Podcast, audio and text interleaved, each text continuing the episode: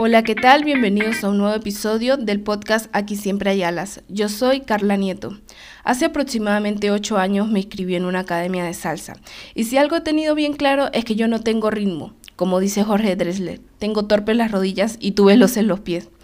La verdad es que acababa de salir de una relación que había durado bastante tiempo y necesitaba conocer nuevas personas, hacer cosas nuevas. Y mi prima Ana me insistió tanto que terminó despertando mi curiosidad por aprender a bailar.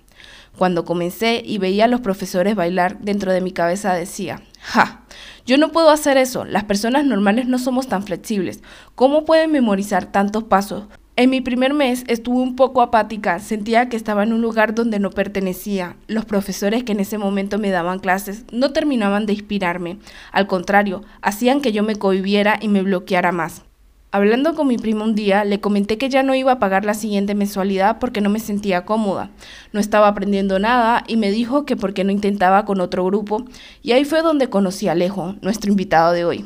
Cuando llegué al grupo, seguía con la misma mentalidad de apatía, que no iba a ser capaz de aprender absolutamente nada. Tenía en mi cabeza que era un don que se me había negado. El día que Dios repartió el ritmo, Carlita seguro se quedó dormida. Eso era lo que yo pensaba. Decirles que desde la primera clase con Alejo comencé a bailar es mentirles descaradamente, pero en este grupo había una química diferente a la anterior que yo estaba. Ya no era la única que me equivocaba, posiblemente la que más, pero no la única. En este grupo estaba permitido equivocarse, pero sobre todo Alejo nos permitía reírnos de nuestros propios errores y nos explicaba una y otra vez cada paso. Pero más allá de hacer una clase perfecta, que yo por supuesto nunca hice, él fue el pilar para que la mayoría que estábamos en ese grupo creáramos conexiones y vínculos. Planificaba comidas en la casa para que pasáramos a ser de unos completos extraños, sin casi nada en común, a ser amigos, donde por cierto no podía faltar la salsa y nos hacía bailar en medio de la calle. Hoy en día puedo decir que tengo grandes amigos de ese grupo, personas con las que he reído, he llorado, personas con las que disfruto la vida, personas que me han inspirado en todos los aspectos de mi vida, personas con las que siempre voy a estar agradecida por la paciencia que me tuvieron para que yo coordinara mis pies y mis manos.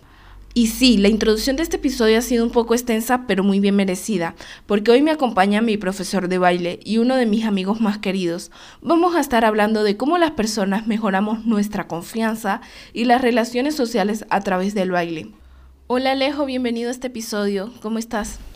Muy bien, Carlita, muchísimas gracias por la invitación. Gracias a ti por acompañarme en este episodio. No es un secreto para nadie que bailar despierta emociones y fantasías a través del movimiento, lo que facilita la expresión de sensaciones, emociones, sentimientos y estados de ánimo de forma natural. A mí en lo particular me pasaba que las clases me ayudaban a despejarme de mi entorno y por muy mal día que hubiese tenido, era como una terapia para drenar. Alejo, ¿crees que bailar nos ayuda a conectarnos con nosotros mismos? Por supuesto, Carlita. Bailar es un estilo de arte el arte siempre es muy bueno expresarlo. Mucha gente lo expresa todas sus emociones de acuerdo a sus pies, como por ejemplo con el baile, con el canto, con su voz. Y el baile nos ayuda mucho a despejar la mente, a desestresarnos del día a día y a liberarnos de todas esas penas que podemos tener. ¿Quieres decir que bailar nos ayuda al control de las emociones día a día? Es correcto. Sinceramente muchas personas ven en el baile un escape, un escape donde se puedan liberar de todo, de todo lo que pudieron haber pasado en el día a día o de algún problema que tengan en ese momento o simplemente para festejar la vida y celebrar. Sí, estoy totalmente de acuerdo. Como comentaba en la introducción de este episodio, bailar es una actividad social, lo que hace que proporcione muchas oportunidades de relacionarnos con otras personas. Asistir a clases de baile puede mejorar las relaciones interpersonales, ya que es un punto de encuentro para ser amigos y mejorar el desarrollo de habilidades sociales. Alejo, cómo el ir a clase de baile nos ayuda a conectarnos con los demás y a superar las penas que muchas veces tenemos. Mucha gente cuando entra se da cuenta de que todos están en la misma posición, de que nadie sabe bailar. Entonces eso los ayuda a tener un poco más de confianza y a crear ese vínculo con las personas de repente con unas anécdotas. No, ayer fui a bailar y, y me caí, entonces ya otra persona te va a decir lo mismo, yo también, y así se empieza a crear como una especie de unión, de una especie de amistad, o por qué no, como una bonita familia bailadora que se tiene en ese momento con el grupito de compañeros de clase, si queremos verlo de esa manera. Yo personalmente creo que en eso influye mucho la persona que te está enseñando a bailar.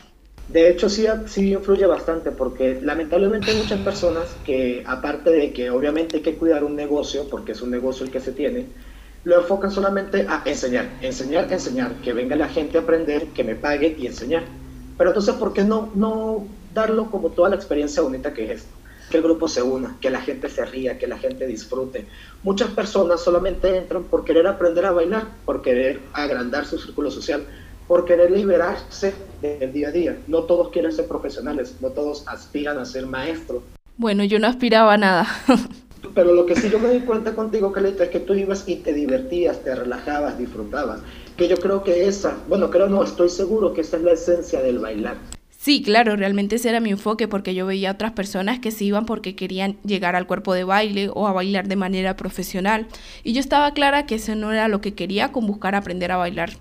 Es correcto, entonces yo digo que sí, el, el, profesor eh, o el, o el, instructor o maestro, como lo quieren llamar, influye mucho en eso, porque sí se da un aprendizaje, pero ¿por qué no hacer una experiencia bonita con todo? Está demostrado que mantener buenos lazos afectivos y socializarse con personas contribuye a aumentar la autoestima y las actitudes positivas hacia uno mismo y los demás. Basada en mi experiencia, asistir a clases de baile fue un excelente método para vencer la timidez ¿Crees que, como parte de la experiencia de aprender a bailar, las personas torpes como yo, vencemos en algún momento el miedo a hacer el ridículo? Porque recuerdo que al principio a mí me daba una pena horrible equivocarme, pero luego me daba cuenta de que a las demás personas le ocurría lo mismo y me daban ataques de risa horrible. Es correcto. Todos todo cuando eh, no sabemos algo, cuando empezamos con algún proyecto o cuando empezamos lo que sea, sinceramente podríamos decirlo coloquialmente que somos ridículos. Entonces al ver un grupo de gente que está toda tratando de hacerlo, de superarse, de, no sé, de caerse, levantarse y reírse, eso ayuda mucho a los demás a tener confianza. Hasta la misma persona que se cayó, la misma persona que lo hizo mal, le ayuda a tener también confianza porque se empieza a superar, empieza a decir, no, yo lo quiero hacer bien, no me quiero volver a caer. Y así se empieza todo y empieza a agrandar la autoestima y no hay nada más bonito que, que, que un grupo de personas juntas entre todos ayudan a subirse la autoestima, que es más difícil que una persona lo haga individualmente a que un grupo haya como una especie de apoyo. Sí, totalmente. ¿Tú crees que las personas nos empoderamos o nos ayuda un poquito a nuestro ego cada vez que dominamos un paso?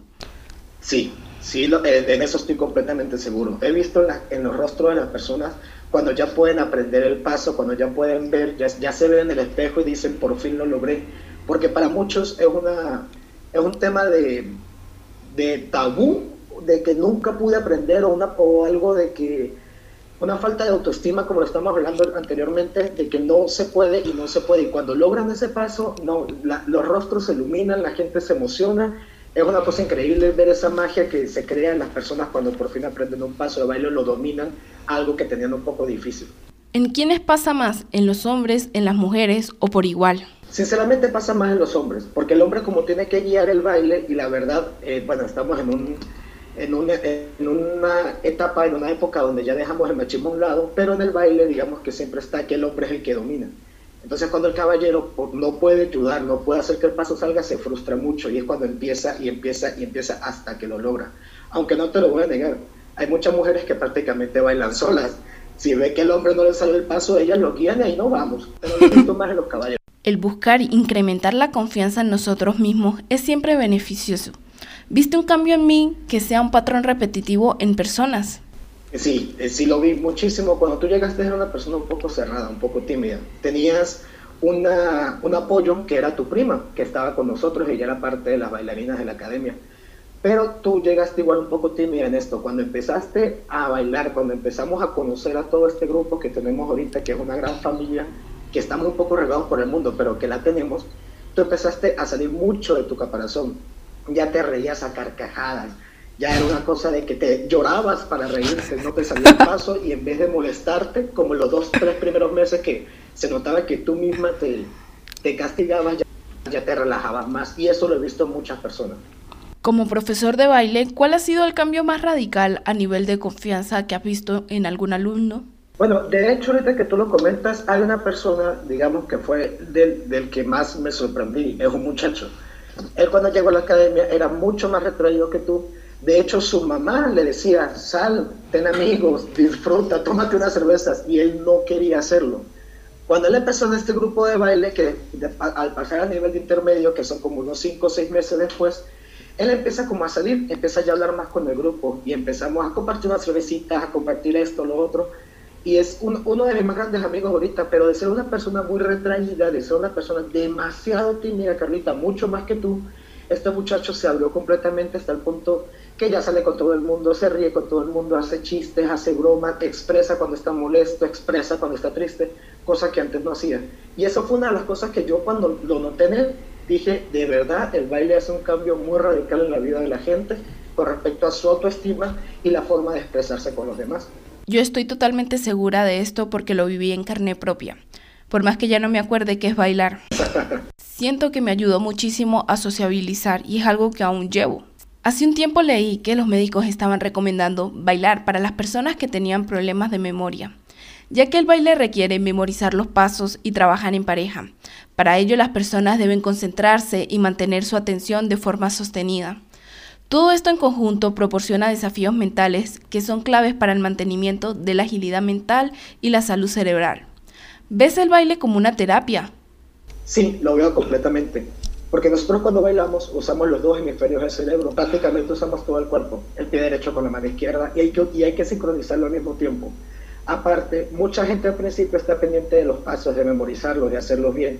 Ya cuando eso se domina, ya la gente empieza a bailar pero con su memoria corporal, con su memoria muscular. Simplemente se deja llevar y deja que el cuerpo hable por sí solo. Bueno, realmente a mí me ayudó muchísimo con la coordinación. Recuerdo que a mí lo que me pasaba era que en el salón donde estábamos había un espejo gigante y cuando nos decían alza la mano derecha, yo alzaba la izquierda porque estaba concentrada en lo que veía el espejo. Ajá, Carla, y una pregunta. Cuando tú te empezaste a ver en el espejo, cuando te empezaste a equivocar, cuando te diste, cuando, cuando tú misma, porque nosotros somos nuestros propios eh, verdugos, cuando te diste cuenta tú misma que se te hacía muy fácil, ¿cómo te sentiste en el momento cuando ya lo pudiste lograr y te diste cuenta de que no solamente te pasaba a ti, sino le pasaba a María, le pasaba a José, le pasaba a Pedro, que tampoco se podían coordinar? Cuando tú lo lograste, ¿cómo te sentiste en ese momento? Yo creo que no era consciente que lo estaba logrando y que lo estaba haciendo bien, porque uno se suele comparar con las personas que tienen un nivel mucho más alto que uno. Creo que me di cuenta que no lo estaba haciendo mal cuando vi videos de baile. Ahora los veo y los muestro con orgullo y digo, esa era yo, pero en ese momento no creo que estuviera consciente de mi progreso. Es correcto, sí, por eso te digo, todos somos a veces, somos nuestros propios verdugos, pero qué bonito que, que te hayas dado cuenta que ya lo superaste y que ibas mucho mejor y mucho mejor. Sí, respecto a la pregunta que te hice anteriormente, yo sí creo que esto funcione como una terapia para la memoria, para la salud mental, la depresión. Creo que el haberme inscrito en una academia de salsa fue de esas cachetadas que te da la vida, porque como lo dije al principio, yo no pensaba que me podría ayudar muchísimo, y fue todo lo contrario a lo que yo creía.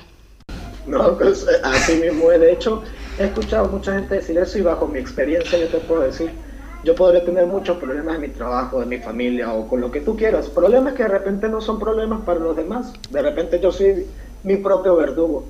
Pero cuando yo entro al salón de baile, a mí se me olvida todo. Es como si a mí se me perdiera todo el mundo y ya entro con mi sonrisa, bailo, disfruto. Ya cuando salgo pienso otra vez si es que se me viene a la mente, pero tengo mi momento de relajación y de terapia. Sí, exacto. También tengo que admitir que salsa me ayudó muchísimo como mujer. Yo antes era súper penosa y no era capaz de acentuar cosas en mi sexualidad. Siempre me acuerdo que estábamos en una clase de baile y Alejo me gritó delante de todo el mundo, si tiene piernas, muéstrela. En el momento me provocó salir corriendo. Pero poco a poco fui capaz de resaltar cosas en mí a nivel físico. Y fue algo que me ayudó muchísimo en mi autoestima. Yo era una persona súper descoordinada, yo era de las que iba caminando y, se caían. Los ubico en el espacio. La academia de salsa quedaba en un segundo piso. Bueno, yo me caí en esas escaleras el primer mes como unas cinco veces y una vez me caí tan duro que salió la parte de abajo del edificio y los de arriba que estaban en la academia a ver qué me había pasado. Eh, eh, lo, lo confirmo, créame, lo confirmo. Pero después de salsa eso mejoró muchísimo. A ver, si me ponen a hacer ejercicios de coordinación, derecha, izquierda, derecha, izquierda, pierna arriba, pierna abajo, derecha, izquierda, puede que me caiga, porque no es mi habilidad, pero ya no me caigo tan seguido. He aprendido a coordinarme muchísimo mejor después de las clases de salsa. Ah, bueno, eso es importante. Sí te caes, pero no tan seguido, súper bien. sí, exacto. Además de desenvolvernos socialmente, ¿cuál crees que es la herramienta más poderosa que nos da el aprender a bailar? Creo yo que es la seguridad de nosotros mismos.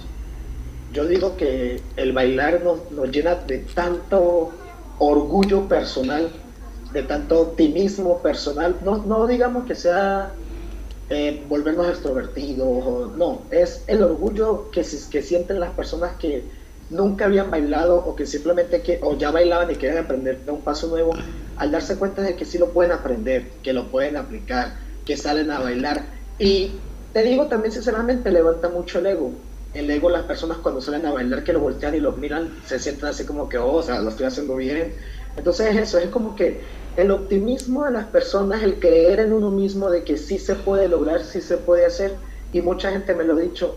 Yo he tenido alumnos señores y señoras, le hablo de 55 años, que se me han acercado con los ojos llorosos en la primera clase, Carlita, y me dicen, yo jamás pensé que iba a aprender a bailar, y me lo agradecen con una sonrisa en sus rostros que yo, ahí es cuando yo sigo diciendo y siempre voy a decir, la magia existe y aquí nosotros hacemos magia cuando estamos bailando. Sí, definitivamente yo jamás pensé que me pudieran enseñar a bailar a mí porque yo era un tronco, además yo soy pesada y tenía en mi mente que no me iban a hacer bailar.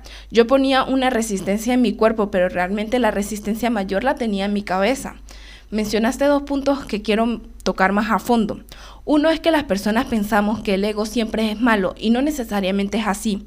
El ego puede ser muy bueno en muchísimos ámbitos de nuestra vida, como cuando nos ayuda a mejorar nuestra autoestima. El tener un ego alto ayuda muchísimo. Hay personas que le han dicho toda su vida que no pueden hacer algo, pero tienen un ego tan alto que no permiten que esas creencias se instalen en sus cabezas. Al contrario, entre más les dicen que no, luchan más por ello. Te he dicho que quería resaltar dos puntos y se me ha escapado el otro. Pronto nos acordaremos, pero mientras te acuerdas, quisiera aprovechar de mencionar algo que dijiste anteriormente con respecto a lo de la mujer y su sensualidad y de experimentar su sexualidad. Hay muchas mujeres como tú que llegan muy tímidas, mujeres que todas las mujeres son hermosas, todas las mujeres son hermosas, pero como que les falta un poquito de chispa para poder salir. Y al, y al verse que se están moviendo sus brazos con delicadeza, eh, al ver que están moviendo sus caderas, al ver que se están viendo, no sé, hay muchas que bailan con la espalda recta, con un porte muy bonito, eso hace que la autoestima de la mujer suba mucho. Y no es por, y, no, y no lo, perdón, me enfoco, me enfoco bastante en la mujer porque pues nosotros los hombres no, no somos muy partidarios de eso, ¿no? Pero la mujer se siente mucho más empoderada de lo que ella es. Se siente, ella misma se empieza a ver hermosa, se, empieza a ver como es, se empieza a, mostrar su yo interior cuando empieza a liberarse de, tantas penas y de tantas cosas y, deja que su cuerpo se exprese. Y ahí es cuando agarra mucha más sensualidad y se la creen y, y la usan para pues su día a día, para verse un poco más elegantes, para lo que tú quieras. Pero eso de verdad que sí también lo he visto en muchas, muchas muchachas a las que yo le he podido enseñar. Sí, exacto. Ese es el segundo punto que quería tocar. El autoestima. Hay muchísimas cosas que nos enseña el aprender a bailar que nos sirven como herramientas para desenvolvernos en nuestro día a día. A mí, por ejemplo, me ayudó muchísimo a hablar en público y a desenvolverme de manera adecuada. También me enseñó muchísimo a ver mis puntos fuertes y mis puntos débiles. Sí, es correcto. De hecho, si, me lo permites, yo también te voy a contar una historia personal. Sí, claro. Antes de yo empezar a dar clases, el profesor de la academia me, me, tenía la mira, me, quería que yo lo hiciera. Y yo le había pedido la oportunidad, pero fue algo así como espontáneo, como decírselo con risa. Anterior a eso, yo no, podría, yo no podía hablar en público, Calita. Yo me paraba a exponer, yo podría dominar el tema completamente, pero son de lo, el típico que mira hacia el fondo del aula con una mirada vacía. Este, este, y yo del este no me salía. Cuando yo empecé a dar clases, me acuerdo mucho la primera, la, primera vez que le di, les pude instruir a ustedes. Yo duré media hora enseñando la mitad de un paso. Eso nunca se me va a olvidar. Yo estaba tan nervioso, yo estaba, no, o sea, una cosa de que yo no, no, yo lo miraba a todos y yo sentía que me estaban juzgando. De hecho, me acuerdo que el salón era pequeño y el grupo era demasiado grande, era hasta un poco abrumador. Después de eso, viene ustedes una confianza, porque fueron ustedes los que me dijeron a mí eh, que les había gustado la clase. Yo les, yo les había comentado, discúlpenme porque, bueno, me equivoqué. Y ustedes, no, tranquilo, aquí vamos todos aprendiendo. A mí eso no se me olvida, de que ustedes a mí me enseñaron que todos siempre vamos aprendiendo. Y yo cada vez que me pongo a dar clases, sí le digo a la gente, ustedes creen que aprenden más de mí, pero no, yo aquí estoy aprendiendo mucho más con ustedes, porque sé cómo enseñarle mejor a Pedrito, porque Pedrito tiene una memoria no tanto mental, sino más kinestésica, más muscular, y le puedo enseñar mejor a esta persona, esta persona me está mirando de esta manera, entonces vamos a buscarla. O sea, de, de hacernos sentir cómodos. Yo siempre digo, el que se para a enseñar aprende mucho más de sus alumnos, entre comillas, que ellos de uno mismo. Bueno, pero eso realmente va en la persona. Es correcto. Y, y, yo digo que también no, no apartarnos mucho de ese temita de humildad, de que siempre somos, nosotros somos seres humanos que siempre vamos a estar aprendiendo y que la idea es seguir avanzando.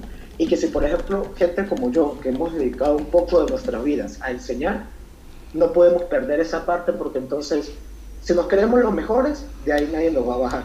Y la verdad, uno nunca va a llegar a ser el mejor de todo el mundo, siempre va a haber alguien mejor que tú.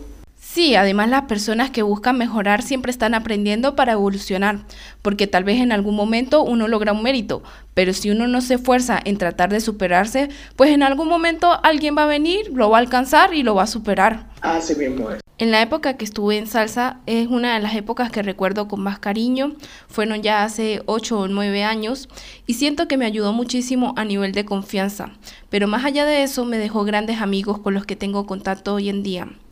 Lo curioso o lo que yo siento es que las personas que abren estas academias la mayoría de veces no están conscientes de toda la ayuda que pueden recibir una persona a través del baile. Es correcto. Yo siempre yo digo que al momento de tú abrir una academia y emprender este, este viaje con un negocio, este, también hay que estar consciente de que las personas van para superarse ellos mismos y que nosotros como parte de instructores o de, la, o de impartir la enseñanza que le queremos dar es ayudarlos también a salir un poco de su caparazón. Y por qué no mucha gente de su zona de confort porque hay algunos como una, una amiguita que yo tengo que se llama Carla Nieto que fue obligada por su prima por presión social por su prima. Y ahí está tú saliste de tu caparazón muchísimo la verdad y fue una cosa increíble ver tanto cambio tanta más madurez en ti de la que ya tenías, por supuesto, en ese momento. Bueno, ahí mi prima me llevó un poco engañada, porque ella me decía, si yo aprendí, cualquier persona puede aprender. Y la primera vez que la vi bailando, la alzaban, ella daba la estrella, hacía vuelteretas, y yo solo de verla me daba dolor de espalda si algo, si algo te puedo ayudar, este, sí, tu primero un desastre. Cuando recuerdas que ella, ella y yo fuimos como compañeros de curso y sí, ambos éramos un desastre. Lo que pasa es que, bueno, ella tenía un poquito más de tiempo que tú, pero, pero sí, sí, no, sí nos costó al principio y bueno, aquí le seguimos. Claro, pero eso no era lo que ella me decía. Yo tenía la idea de que obvio ya bailaba porque tenía tiempo, pero que no estaba tan avanzada. Sí, ella, de hecho, en, en ese momento, ella ya estaba en el cuerpo de bailarines porque ella y yo entramos juntos. A mí me lanzaron a dar clases, pues, como te dije anteriormente, por un chiste que le dije al dueño de la academia, pero me dio la oportunidad. Y pues ella sí como que, ella sí esperó un poquito, esperó un poquito más para estar más segura, pero no, yo se me fui como al matadero. yo esperaba encontrarme a alguien que bailara un, un, nivel promedio, pero cuando la vi fue como, ¿cuál está empezando a aprender a bailar? ¿Qué pasó aquí? Prima, ¿qué me dijiste? Me engañaste. Aparte que mi prima siempre estuvo en gimnasia y era súper agilidosa, y al mí alzar una mano me dolía. Somos dos, créeme, a mí también me dolía mucho hacer la mano. bueno, ese era otro de mis problemas. Alejo en todas las clases me regañaba por las manos, pero para mí coordinar pies y manos es un reto. Me, acuerdo mucho de eso, de que siempre, cala las manos, cala las manos. Por ahí la en el espejo se notaba una cara de odio de tu parte hacia mí. Y yo lo que pensaba, tipo, tipo mamá o papá regañón, algún día me lo va a agradecer. No era realmente el tema de las manos el que me daba odio, lo que pasaba por mi cabeza era, pero tengo bien los pies. ¿Por qué no me dice nada de los pies? Exacto. Alejo, muchísimas gracias por haber estado en este episodio. Para mí ha sido todo un placer tenerte aquí. No, gracias a ti, Carlita. La verdad que para mí es un honor estar aquí. Es, me encanta mucho lo que estás haciendo. Siempre he dicho que las personas que tengan algo importante que hacer en la vida, que lo hagan, que se atrevan y que siempre se, se inspiran en el arte, ya sea bailar, ya sea cantar, ya sea dibujar, ya sea pintar, lo que tú quieras. El arte mueve el mundo, el arte llena al mundo de emociones, de alegría y de felicidad. Así que para mí, cualquier expresión de arte es muy buena. Las personas que lo quieran hacer, atrévanse. No se digan que no. Sigan adelante y aprovechen, aprovechen porque no toda la vida es trabajo y problemas. También tenemos que liberarnos un poco de tanto. Gracias por acompañarnos en este episodio. Aunque el audio no está impecable, creo que el mensaje se entiende perfectamente. Hasta el próximo martes.